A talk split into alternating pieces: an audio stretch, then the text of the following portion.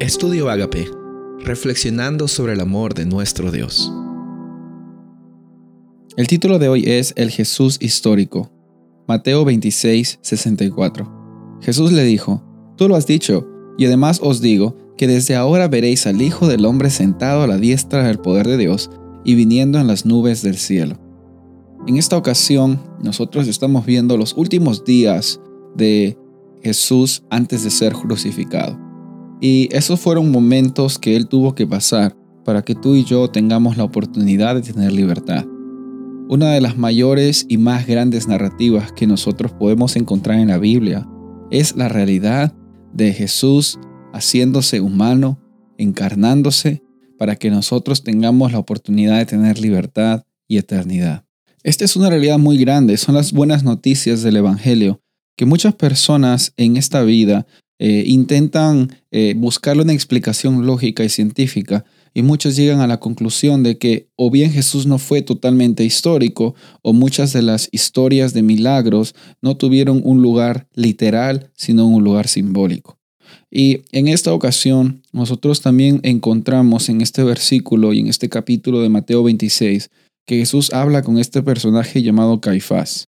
Últimamente hubieron algunos eh, descubrimientos arqueológicos que mostraron que realmente Caifás como sumo sacerdote existió.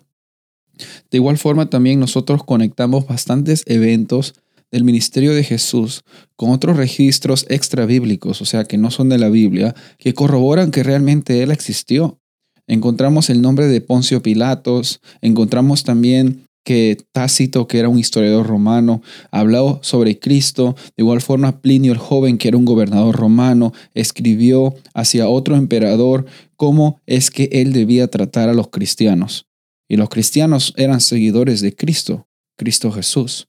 Eh, la realidad en esta ocasión es mostrar que la narrativa de Jesús siendo encarnado es algo muy grande que va más allá de nuestra imaginación. Muchas veces nosotros nos embarcamos en una jornada de intentar explicar cosas que realmente van más allá incluso de nuestro propio raciocinio. No se trata de saber explicarlo, sino se trata de vivirlo día a día. Se trata de experimentar esa relación que Dios anhela tener con su creación. Y hoy día, cuando nosotros estamos viendo al Jesús histórico, Él mismo dice, yo soy el Hijo de Dios. Ustedes van a ver también literalmente, eso no va a ser algo simbólico, al Hijo del Hombre sentado en la diestra del, poder de Dios y viniendo en las nubes del cielo, haciendo alusión a la segunda venida de Cristo también.